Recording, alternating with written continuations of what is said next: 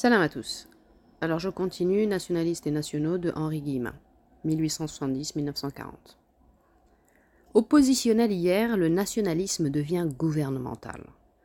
Si les choses n'avançaient guère du côté de la Russie depuis le cordial rapprochement franco-anglais, en revanche, une chaude activité nationale se déployait au Maroc. Le 8 avril 1904, l'Angleterre a reconnu à la France, pour la sécurité des frontières algériennes, le droit de veiller à la tranquillité intérieure du Maroc. Et même, l'idiome diplomatique excelle à couvrir de formules bénignes des réalités plus sévères. De prêter au gouvernement marocain l'appui dont il peut avoir besoin pour la réorganisation de son administration, de ses finances et de son armée. Et déjà la Banque de Paris et des Pays-Bas a ouvert au sultan un généreux emprunt qui lui procure d'un coup de précieuses liquidités. Mais cet emprunt est gagé par ce que rapportent les douanes marocaines. Et en février 1905, c'est Rouvrier qui est au pouvoir. Le gouvernement français retirera au sultan l'exercice du contrôle douanier. Comme la principale ressource d'Abdelaziz lui vient précisément des douanes, force lui sera de trouver de l'argent d'ailleurs c'est-à-dire dans un alourdissement des impôts, ce qui n'ira pas sans difficulté.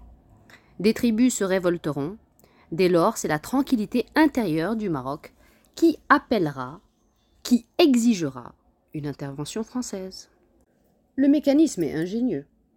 L'accord franco-anglais, en outre, comporte des clauses souterraines.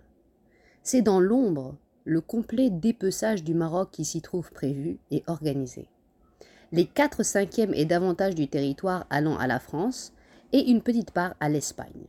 Les Espagnols estimant du reste que ce qu'on leur réserve est tout à fait insuffisant. Face à Gibraltar, la zone de Tanger ne sera à personne, internationalisée.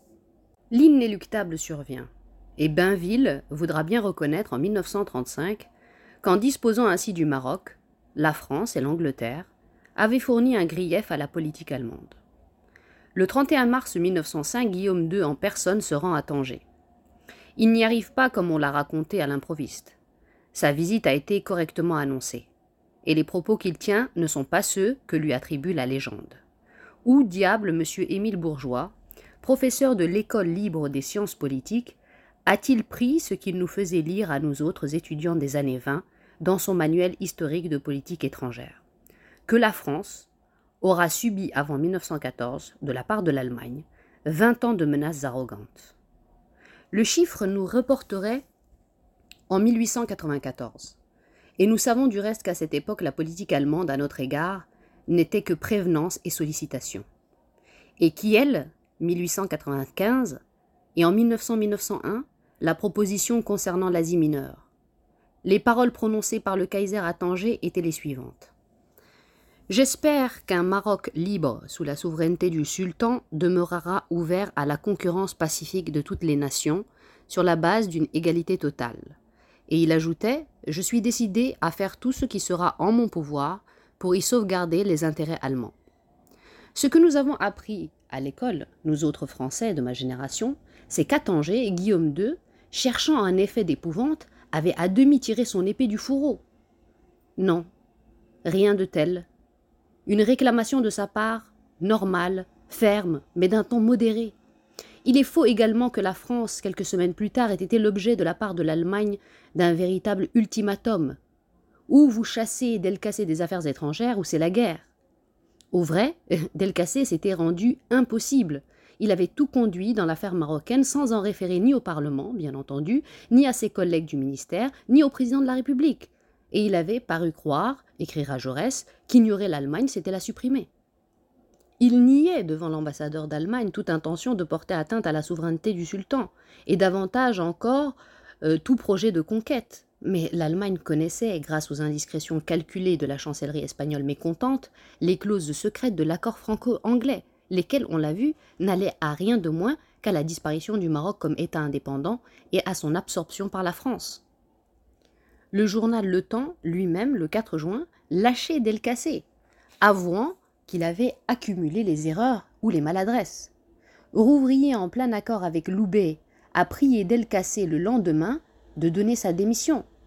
Ce n'est pas avant, c'est après le départ de Delcassé qu'une crise se produit entre la France et l'Allemagne.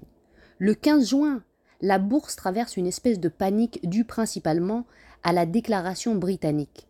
L'Angleterre rejette quant à elle l'idée de la conférence internationale que propose, à l'instigation de l'Allemagne, le sultan du Maroc, et nous pousse à l'intransigeance.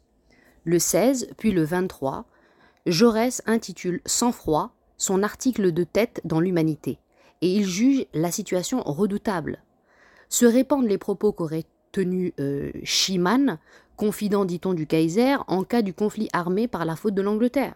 C'est à la France que l'Allemagne s'en prendra. Et Jaurès, alors, le 24 juin, d'écrire des lignes qui bouleversent Jules Renard. Ce n'est pas le sang-froid qui caractérise Clémenceau. Il s'écrit tragique être ou ne pas être, voilà le problème qui nous est posé. Mais non, si l'Angleterre ne cherche qu'à brouiller les cartes entre Paris et Berlin, Guillaume II ne souhaite pas la guerre. Profitant des ennuis d'hiver et lourds que connaît le tsar, il le rencontre le 22 juillet à Bjorko dans le golfe de Finlande.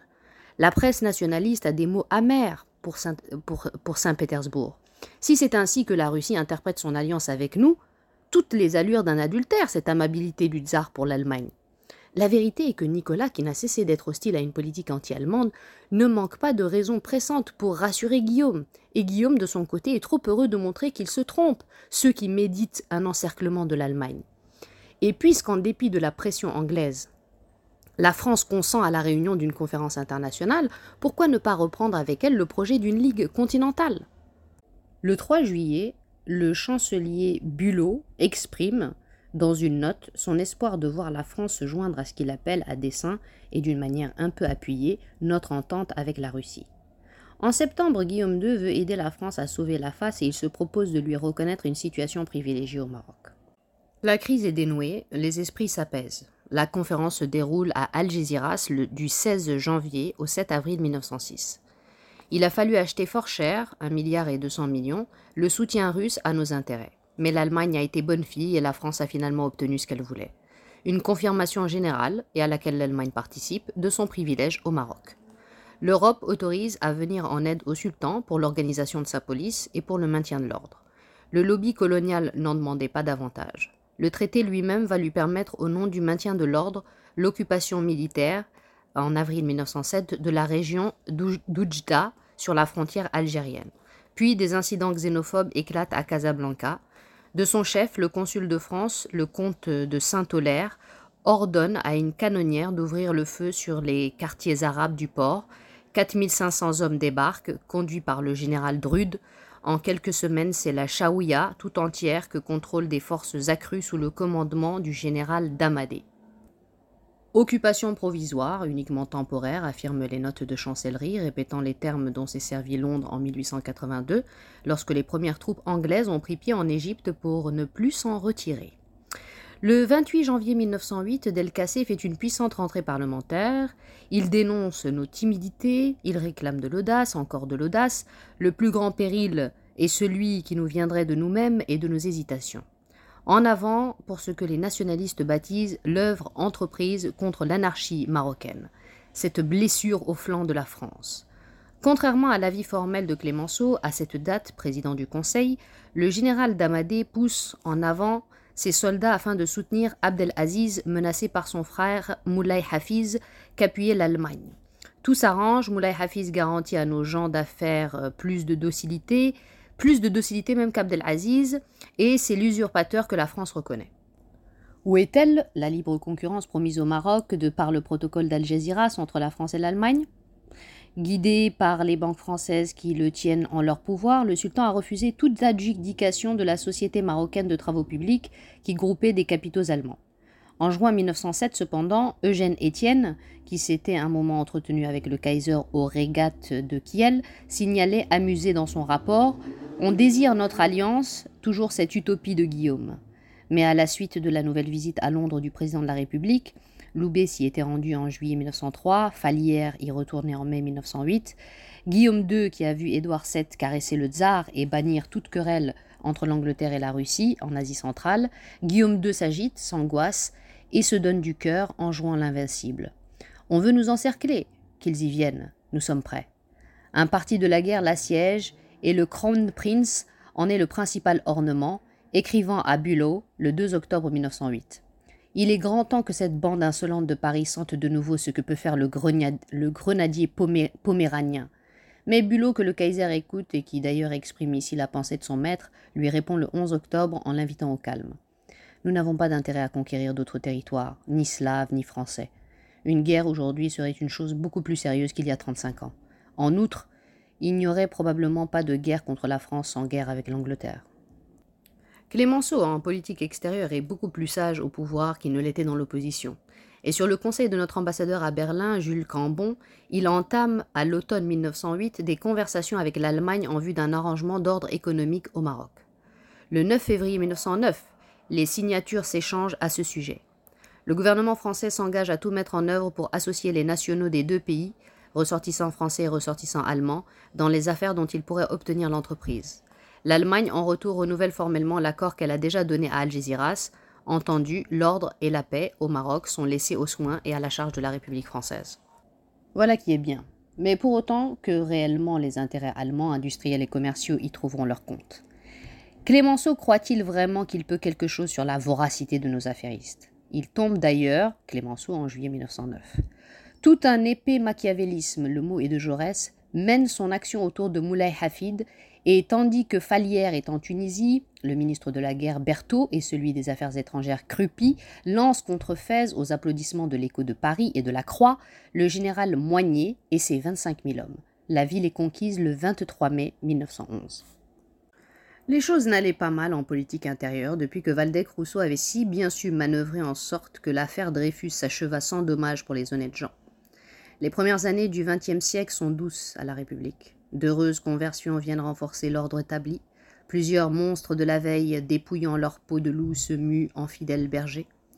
Après mille rangs dont nous avons déjà suivi des yeux la métamorphose, voici brillant, hier forcené et chevauchant un des coursiers de l'Apocalypse qui s'humanise, Voici Clémenceau le rebelle qui change de camp et se proclame le premier flic de France.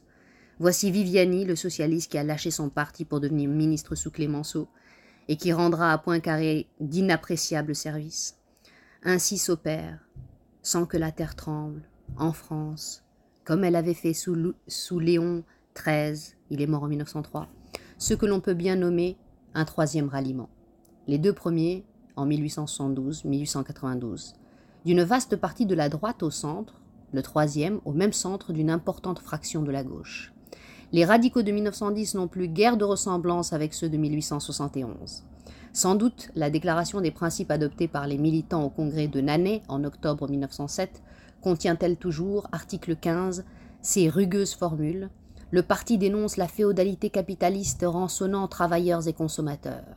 Il veut la disparition du salariat et que le travailleur obtienne la propriété de son outil. Mais l'article 14 a fait savoir aux socialistes que l'on est chez les radicaux résolument attachés au principe de la propriété individuelle, dont le parti n'entend ni commencer, ni même préparer la suppression.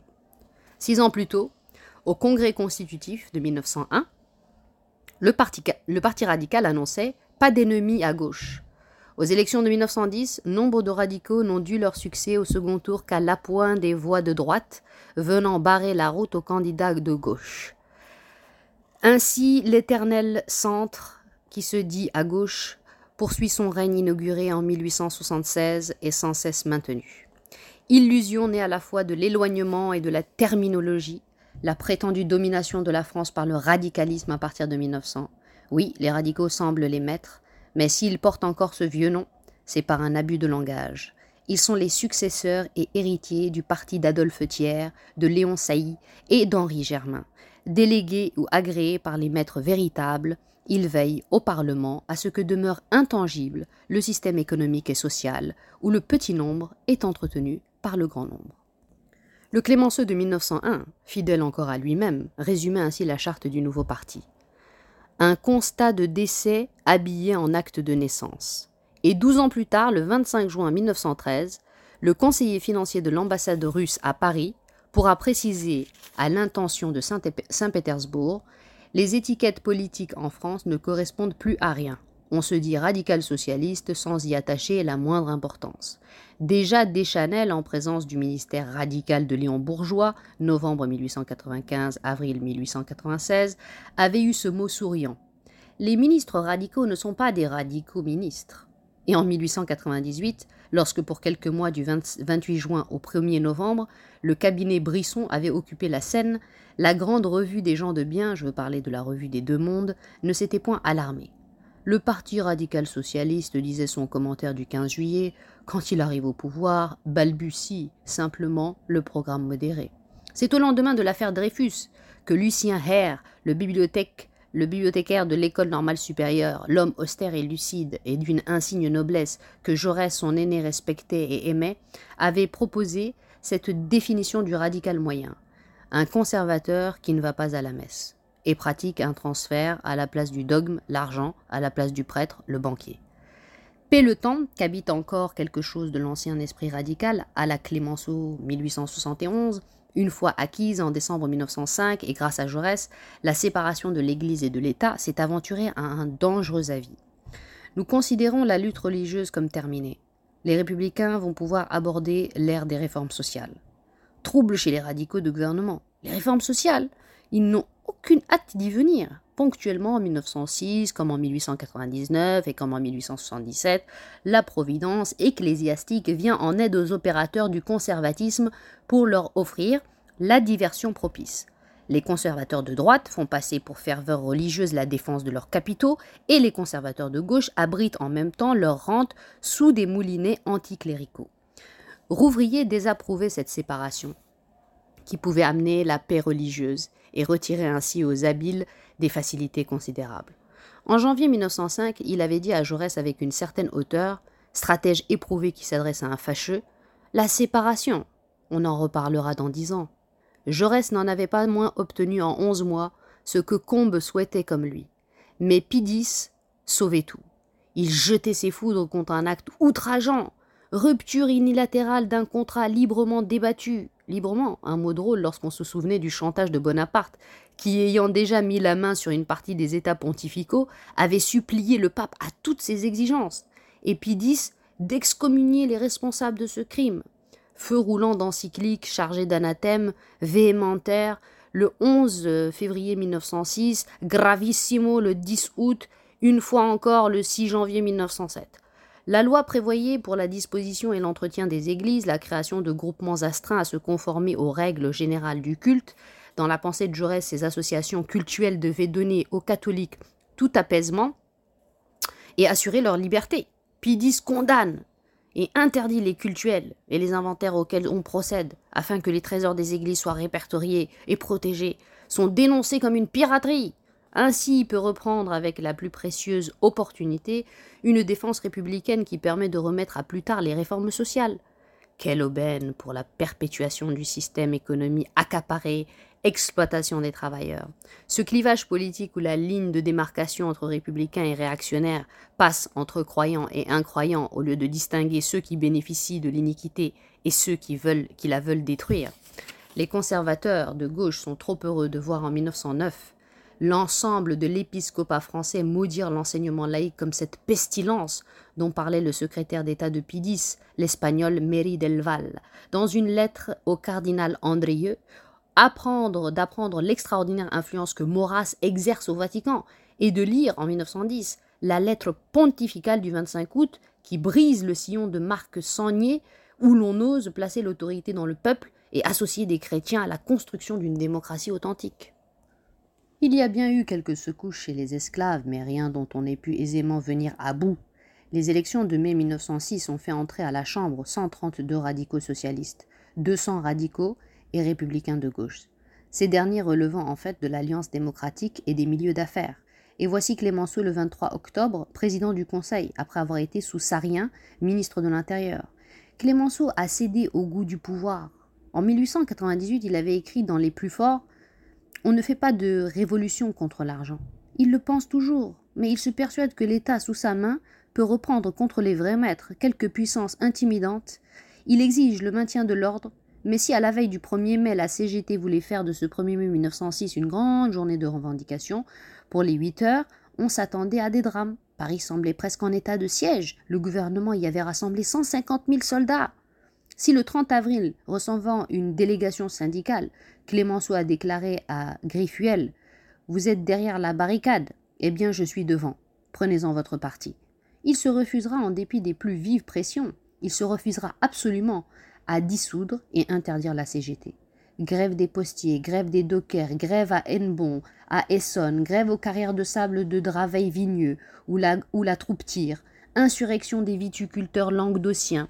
Au total, sous Clémenceau, 20 tués et 667 blessés dans les conflits sociaux. Le Temps, le journal, lui décerne des éloges le 12 mars 1907. Avec ce républicain-là, dit la feuille de la haute banque protestante, le parti radical a retrouvé la fierté de lui-même. Mais Clémenceau veut l'impôt sur le revenu et les retraites ouvrières. C'est sa perte. Les commissions parlementaires bloquent ses projets. Et une intervention oblique de Delcassé, il affecte de parler marine, le renverse le 20 juillet 1909. Aristide Briand, qui lui succède, a déjà conquis l'estime des gens de bien. Lorsque ministre de l'Instruction publique en 1907, il s'est opposé à tout syndicalisme chez les fonctionnaires et il a fait arrêter l'instituteur Nègre. Président du Conseil, il donne à l'argent le gage essentiel en renonçant à l'impôt sur le revenu. Il a écarté des finances ce caillot qui avait euh, placé Clémenceau. Et il casse la grève des cheminots en recourant aux moyens extrêmes. Tout gréviste sera considéré comme un déserteur. Paradoxe, cette mobilisation, comme s'il s'agissait de fonctionnaires, du personnel qu'emploient des compagnies privées, mais il y a là de quoi soulever l'enthousiasme du temps. Monsieur Briand a donné satisfaction au cœur, à l'esprit et à la raison de l'immense majorité des Français. Et le Gaulois, journal de salon, couvre de fleurs ce transfuge du sophisme révolutionnaire qui représente désormais au service de la bonne cause une force consciente, active et merveilleusement avisée. Cette grève des cheminots en 1910 aura été le dernier sursaut d'un combat prolétarien qui a duré en vain quatre ans. Les gars n'en peuvent plus. Sur 7 millions et demi de travailleurs, la CGT n'en réunit que 200 000 et la condition ouvrière demeure asphyxiante. La journée de travail reste fixée à 10 heures. La vieille loi de 1874 sur les accidents du travail est toujours une plaisanterie, corrigée à peine par la loi de 1898. Pas de minimum légal des salaires. Un premier minimum pour le travail à domicile a été établi en Angleterre en 1909. L'Allemagne connaît depuis plus de 25 ans les assurances sociales. En 1913, il y aura, outre Vosges, 22 millions d'assurés sociaux. En France, pas un seul. À la veille des élections de 1910, Briand croit ingénieux de faire voter enfin des retraites ouvrières, mais dont les taux sont dérisoires. Les statistiques démontrent que la durée moyenne de la vie humaine varie beaucoup d'un arrondissement parisien à l'autre. Moyenne des décès de petits-enfants entre un jour et un an pour les dix années 1901-1910, dans les 8e arrondissements 33, dans le 4e 154, dans le 20e 544. Les ministres radicaux ont coutume de s'élever contre la référence socialiste à la notion de classe. Nous ne connaissons pas de classe, disent-ils, nous ne connaissons que des citoyens à part entière. Et je reste de faire observer que la mort, elle, connaît les classes, puisque pour un enfant dans la maison des riches, elle en prend dix dans l'antre des pauvres.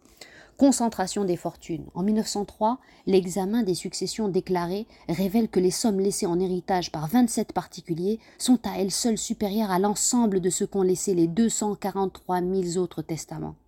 La France de 1910, république bourgeoise et démocratie fictive, est en fait cette oligarchie financière, avec exactitude décrite par Francis de Lézy, dans son ouvrage portant ce titre, publié en 1906, en 1908. Une poignée d'hommes dispose à son gré de toute l'économie nationale. Comment se nomment-ils, ces gouvernants authentiques, mais qui préfèrent l'ombre? Ils s'appellent Rey et Élie Doisel, Schneider, Vindel, Rothschild, Mallet, Verne, Mirabeau, Voguet, Charleroux, etc. À l'extrême gauche, certains ne croient plus ni à la République, ni encore moins au patriotisme. Dans les milieux syndicalistes, on prend conscience de ce que dissimule la façade politique, et l'on détourne les prolétaires de faire confiance à cet étrange régime républicain, qui deux fois, en 1848 et en 1871, a débuté par le massacre des faubouriens. Et euh, Sorel, appuyé par l'action française, qui cherche à exploiter pour son compte cette amertume ouvrière, pousse en haine de Jaurès les syndicats à la violence. Peu de succès.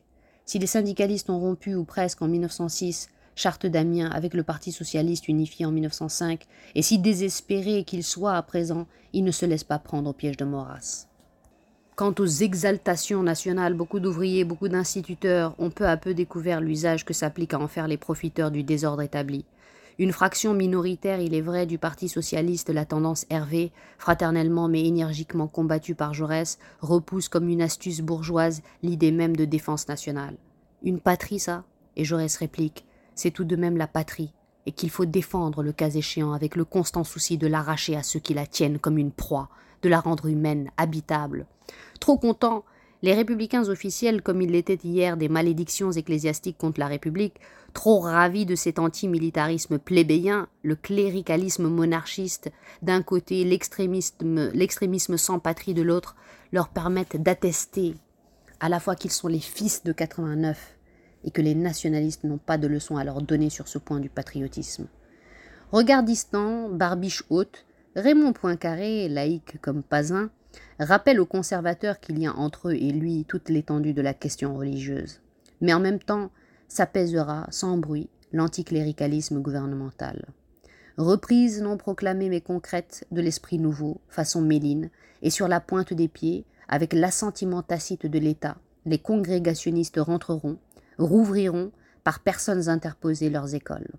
C'est l'heureuse reconstruction en tapinois du mur des possédants.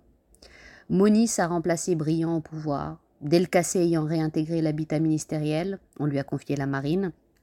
Mais Caillot succède à Monis et Caillot, avec cette chambre de 1910 dont 75 socialistes ont forcé la porte, c'est l'impôt sur le revenu qu'il n'y aura plus moyen d'esquiver. Plus moyen? À voir. Une tactique nouvelle s'impose. Les brillants, les Millerand, les Bartou et les Poincaré vont donner l'exemple d'un patriotisme incandescent, caniculaire, une vraie fournaise. Le nationalisme jusqu'alors était oppositionnel. Le pouvoir désormais s'y rallie. C'est le gouvernement lui-même qui se fait nationaliste. Caillot a pris le pouvoir le 27 juin 1911. Le 1er juillet, le coup d'Agadir se produit. Un navire de guerre allemand vient jeter l'ancre dans ce port marocain. Provocation, comme à Tanger en 1905, et en beaucoup plus grave. Odieuse, intolérable Allemagne. Crépitent les appels de la fierté nationale outragée. Que se passe-t-il réellement? C'est une des plus petites unités navales, la canonnière Panther, que Guillaume II a envoyée dans les eaux marocaines. Il n'y a pas plus de 125 hommes à bord et ils ont l'ordre de ne pas débarquer. Rien ne ressemble à une démonstration belliqueuse. Aucun coup de feu ne sera tiré. Ce qui se passe, c'est que la Convention de février 1909 est restée lettre morte quant au développement des entreprises allemandes au Maroc, alors que de leur côté, au mois de mai 1911, les Français se sont emparés de Fès. La conquête militaire du Maroc par la France est en train de s'opérer à ciel ouvert. L'Allemagne ne frappe pas du poing sur la table.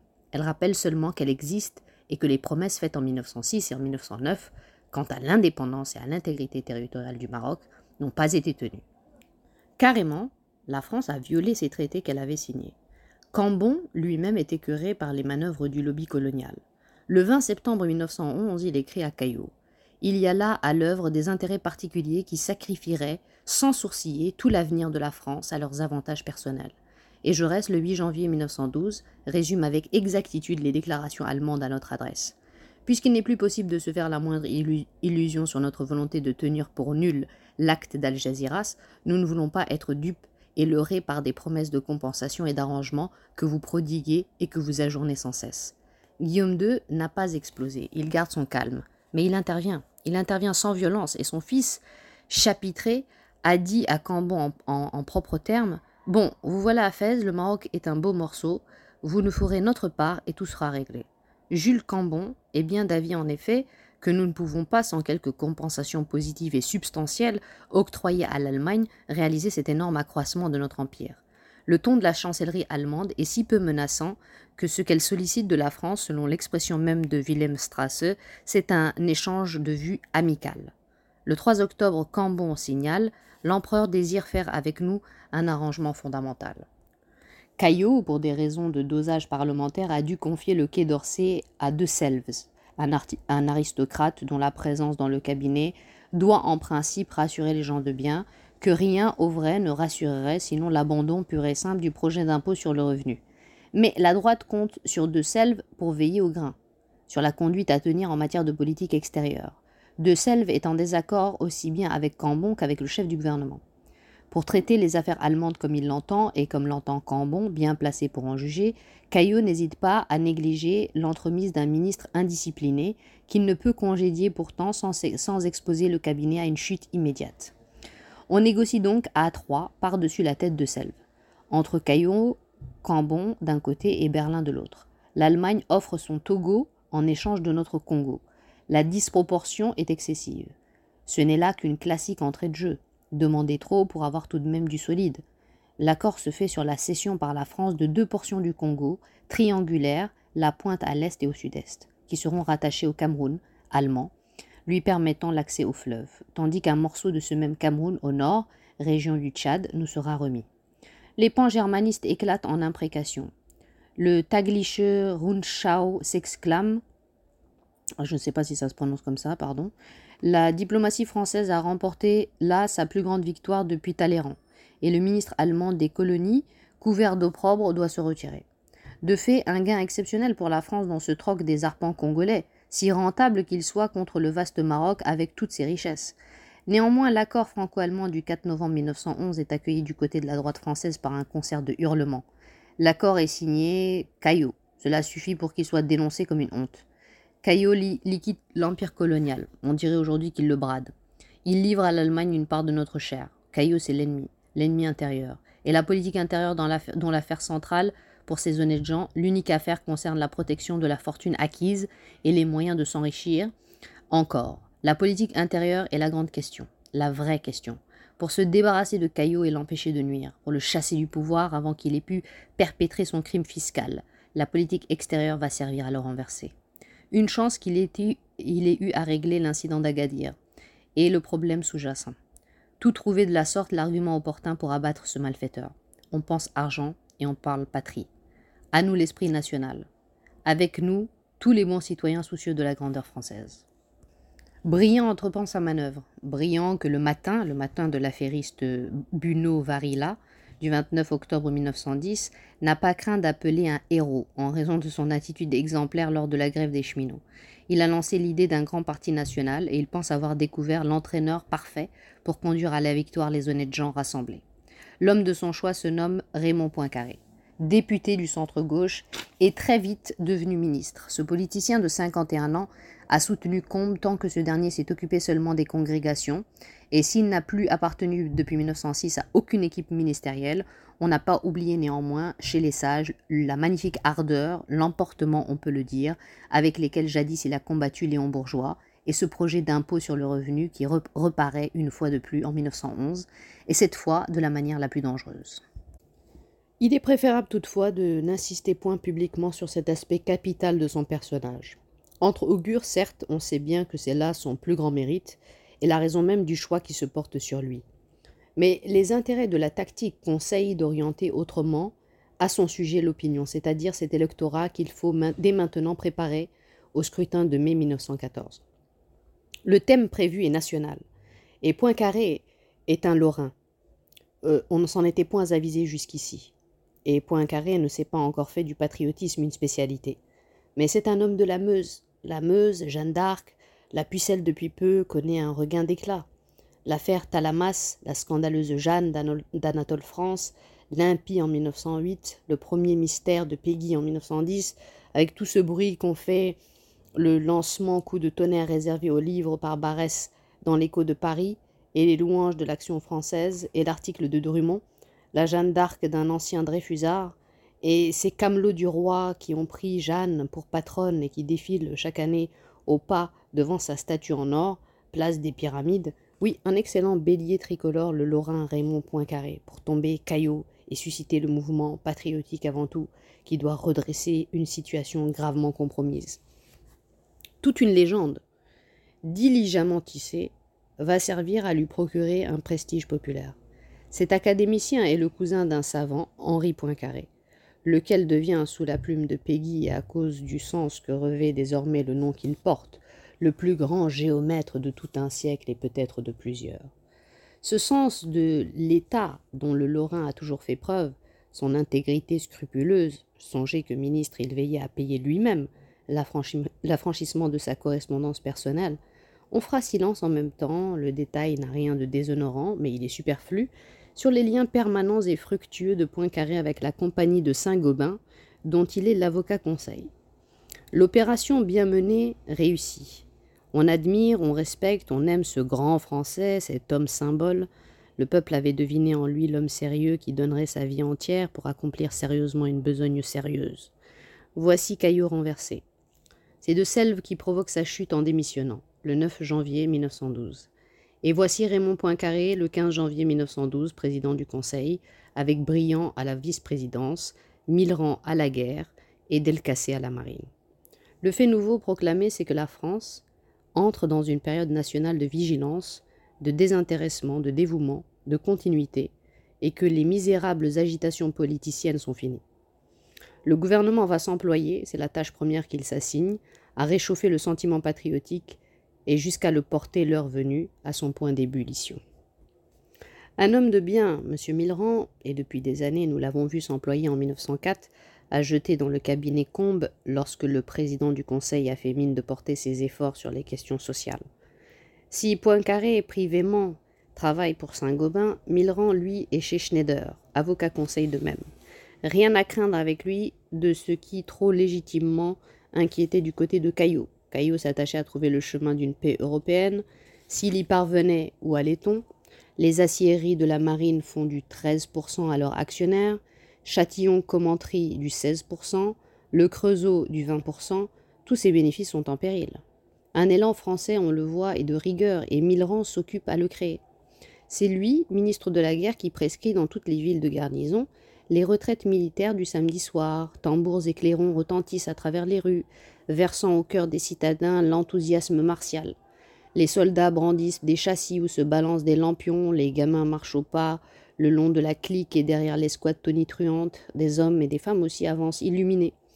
Ça prend, dans l'ensemble, on s'embrase, et quand le plus souvent possible les régiments défilent tandis que la musique au complet joue sambre et meuse, les têtes se, découvrent avec ferveur devant le drapeau.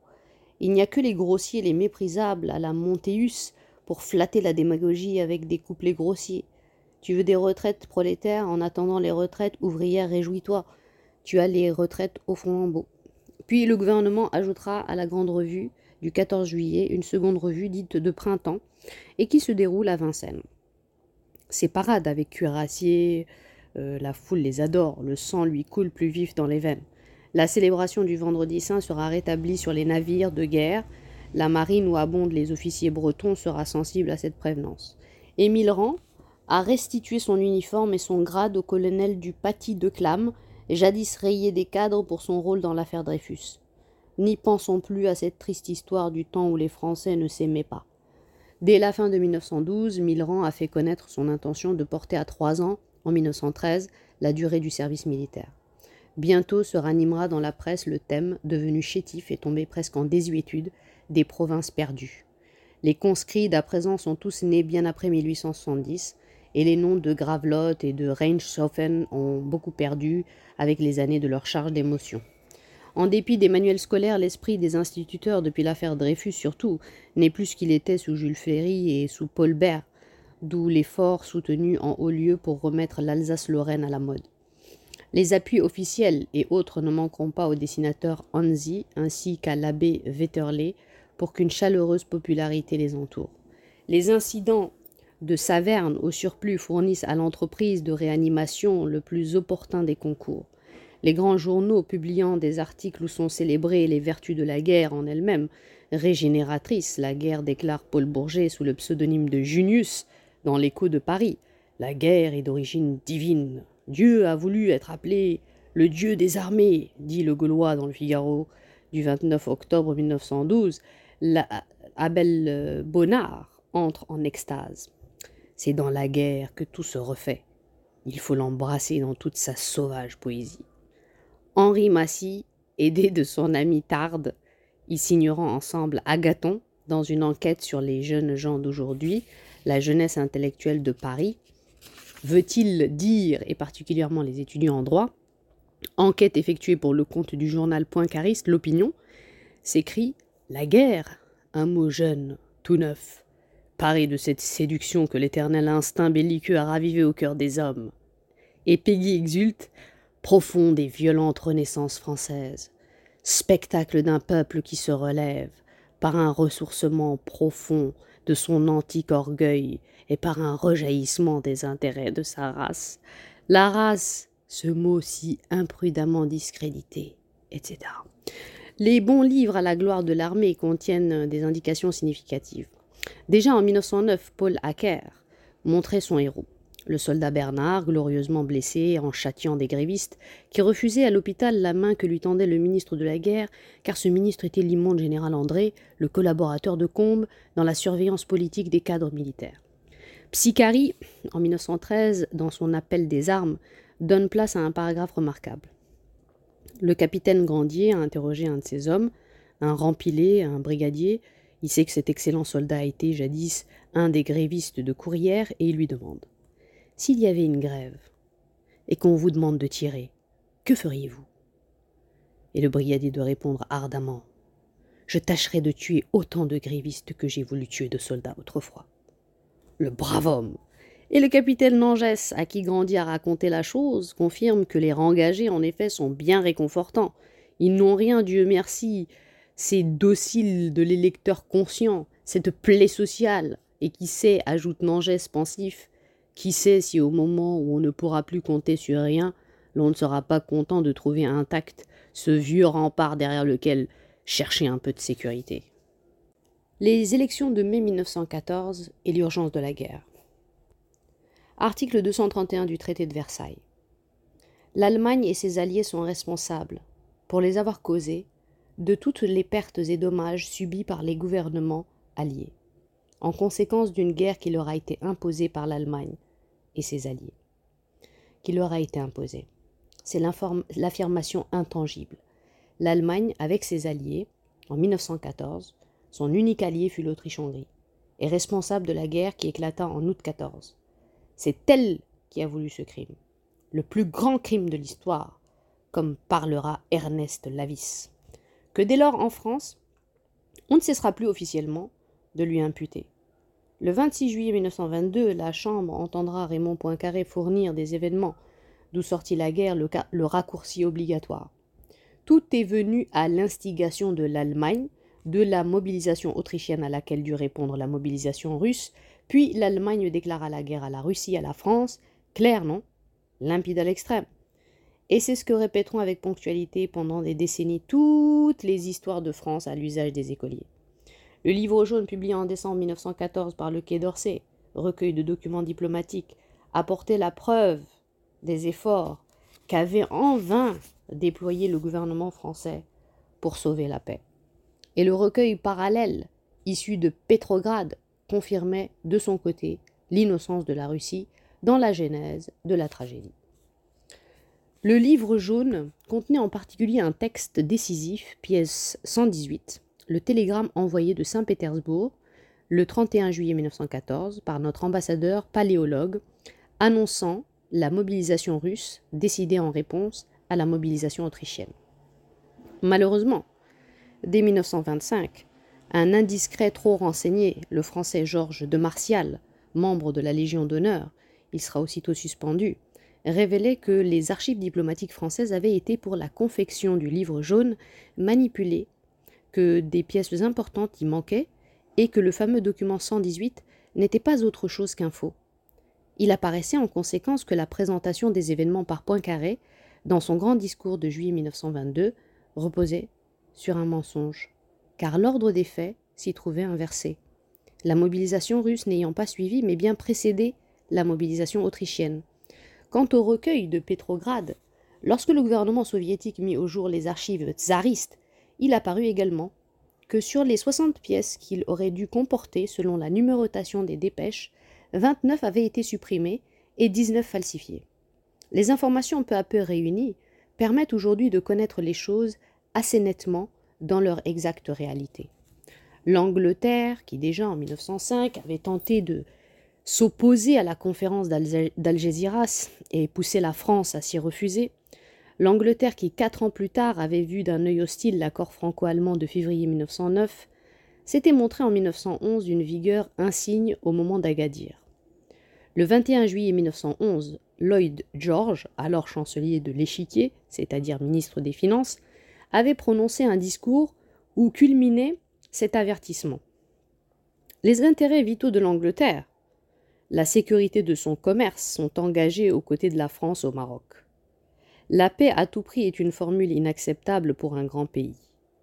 Mais l'homme au pouvoir en France n'était pas Delcassé et Caillot était demeuré insensible à cette sollicitation de violence. La Russie, du reste, faisait savoir qu'elle souhaitait vivement pour l'heure un arrangement diplomatique. En 1913, à Londres, l'état d'esprit n'est plus le même. Ce conflit armé dont le souhait en 1911 était évident, la chancellerie britannique est maintenant à son sujet réservé, et l'œil de George, George lui-même envisage une réduction des forces navales. Le commerce extérieur anglais se développe mieux que jamais. La concurrence allemande si redoutée hier n'est plus considérée comme un danger mortel.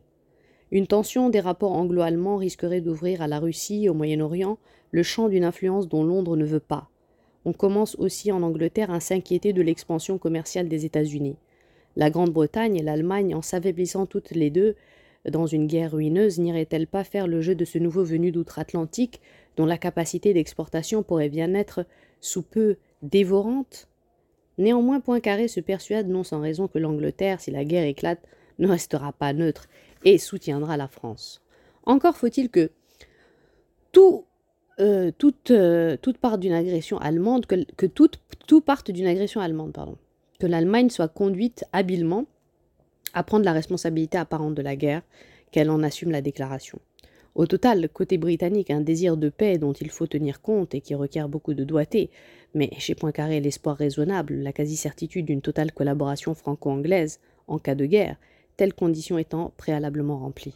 En Allemagne, il y a ce que M. Bourgeois, dans son manuel classique, appelle la crainte réelle ou factice d'un encerclement. Factice est admirable. Le colonel Pelé, euh, l'attaché militaire français à Berlin, note quant à lui en 1912 que l'Allemagne vit dans la crainte d'être attaquée. Elle cherche avec fièvre comment parvenir à briser l'encerclement qui l'étreint. Et il ajoute que certains pourraient bien un jour forcer la main de l'empereur pour une opération préventive. Le 27 juin 1914, le, correspondant, berlinois de l'écho de Paris constatera que le sentiment dominant en Allemagne, c'est la peur. Vous ne pouvez pas vous figurer, dira-t-il, à quel point la peur d'une guerre qui s'allumerait en même temps à l'est et à l'ouest, mais autour du Kronprinz, dans le haut état-major et dans les cercles pan-germanistes, la guerre est plus qu'une tentation, c'est un vœu. Les milieux militaires ont donné le plus d'éclat possible à la commémoration en 1913 de la victoire de Leipzig remportée sur Napoléon, et dans la préface de l'Allemagne en armes, le Kronprinz en personne a écrit Maintenir l'armée allemande et la flotte allemande toujours prête à frapper instantanément, c'est ainsi et seulement ainsi que nous pourrons obtenir la place au soleil qui nous est due, mais qu'on n'est pas disposé à nous accorder. Des pans germanistes n'hésitent pas à publier euh, des caricatures de Guillaume le Pacifique et Maximilien Ardennes s'est écrié dans un élan d'indignation 37 ans après 1870, l'empereur d'Allemagne se laisse gifler par ses ennemis. Le général von Bernhardi euh, annonce et appelle une conflagration où l'Allemagne montrera sa force souveraine. Le général Reimer indique sans mystère euh, ce qu'il faudra prendre à la France, la Champagne, la Normandie, toute la Bourgogne, la Provence, même qui jadis faisait partie du Saint-Empire romain germanique. Les Russes seront rejetés en Sibérie et l'Europe de demain sera allemande du Havre à l'Oural. Selon le correspondant de l'écho de Paris au nombre des amis de la guerre en Allemagne, il faut compter, et l'on ne saurait trop souligner leur puissance, les magnats de l'industrie lourde. Le gouvernement, l'administration, les grands journaux sont le jouet d'un trust formidable de constructeurs et de financiers intéressés directement dans les manufactures d'armes. Tous les moyens paraissent bons à ce trust pour la défense de ses intérêts commerciaux. Les progrès de la social-démocratie 4 250 000 suffrages aux élections en 1912, soit 35% des électeurs, alarment la classe possédante.